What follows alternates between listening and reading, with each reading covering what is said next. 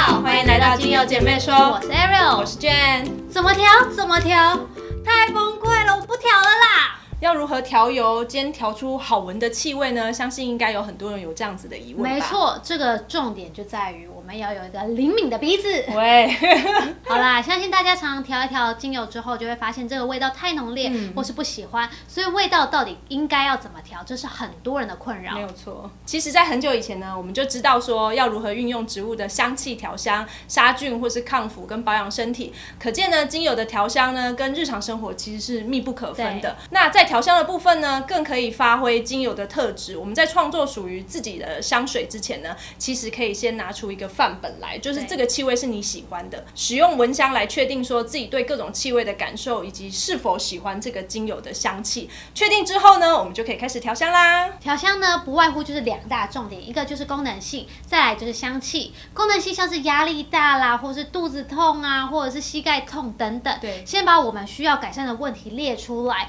然后呢，会有很多精油都可以改善相关的问题。对，所以呢，我们再从这些精油里面选择我们自己比较喜欢的气味。每种精油呢都有它主要的功能跟它的属性，所以我会建议大家一开始的时候不要太复杂，可以先从混合三到五种的精油开始练习。对，那气味呢，我们可以简单的分为前中后调，也可以说是香气音阶啦，就是有高音、中音跟低音。那前调的部分呢，是负责我们的第一印象，通常精油挥发的速度会是最快的，味道也会比较轻盈一点。不过呢，它们的味道其实不太持久，大约只会停留在前十分钟左右。像是甜橙啊、葡萄柚、薄荷或是迷迭香等等的精油，大家其实都可以试试看。那中调就是负责我们美好的感受啦，大约是闻了一阵子之后呢，我们就会给大脑讯号，所以通常是挥发性中等的精油，或者是我们的调香核心，像是薰衣草啊、罗甘啦、天马玉兰、玫瑰草等等，都是中调的精油。那后调的味道呢，它其实是比较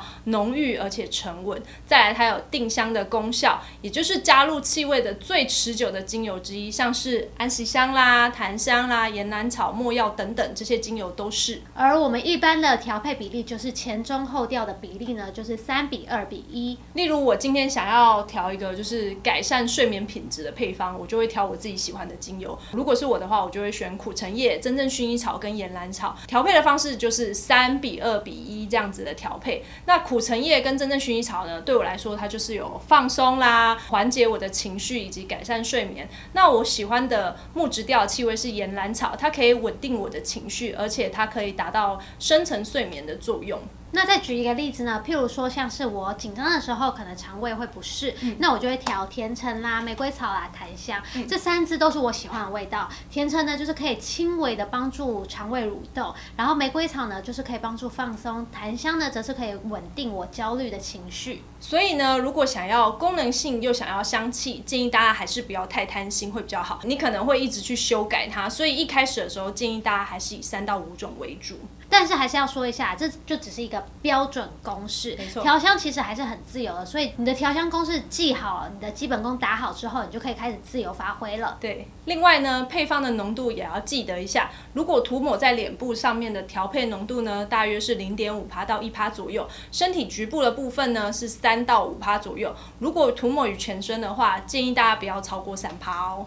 还记得前面吗？就是我刚刚说，如果你要成为一个成功的调香师，我们需要有一个灵敏的鼻子。嗯这其实不是开玩笑的。如何增强嗅觉能力呢？这边跟大家分享一下，除了反复记忆旧的气味之外呢，我们也可以尝试新的气味来训练嗯脑部学习新气味，可以让嗅觉神经充满活力，并保持嗅觉灵敏。像是你知道什么叫做反复记忆旧的气味吗？就是比如说我今天学了五支，我就会反复去盲测，直到我真的确定说我的脑袋跟鼻子都记住这个气味，而且比如说我就凭空想到甜橙，我就可以马上连接到哦，甜橙是什么样的气味，哦那就代表说你真的跟这个气味熟悉了。那新的气味呢，就是比如说五支、十支了，嗯那我就会去购买新的气味来让我的脑袋可以有一个新的气味的加入。除了刚刚 Ariel 讲的需要有一个灵敏的鼻子，我以为是开玩笑的以外，让自己有个规律的运动，其实可以增加体内的交感神经的活性，而且呢，它可以使使鼻腔的黏膜比较有弹性，这样呢也可以使嗅觉更加的灵敏。再来呢，鼻腔内要保持适当的湿度，如果空气过于干燥的话，可以在空间内摆一台加湿器，保护我们的鼻黏膜跟嗅觉神经，这样是好的哦。再来呢是不可以吃生冷还有重口味的食物，